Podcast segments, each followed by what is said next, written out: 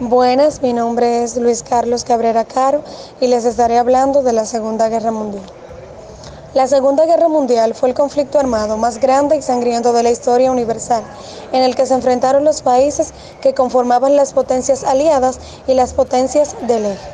Entre 1939 y 1945, tras seis años de lucha, el 14 de agosto de 1945 se declara el final de la guerra con la victoria de los aliados ocurrida tras la, caída de los regímenes de Adolfo Hitler en Alemania y Hideki Tojo en el Imperio de Japón.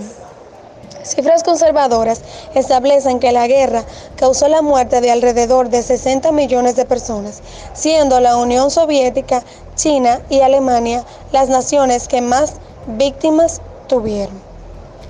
Luego de finalizada la guerra, el mundo quedó dividido en dos bloques, el bloque capitalista, liderado por los Estados Unidos y con influencia sobre Europa Occidental y otros dominios, y el bloque comunista, liderado por la Unión Soviética Rusa y con influencia sobre Europa del Este.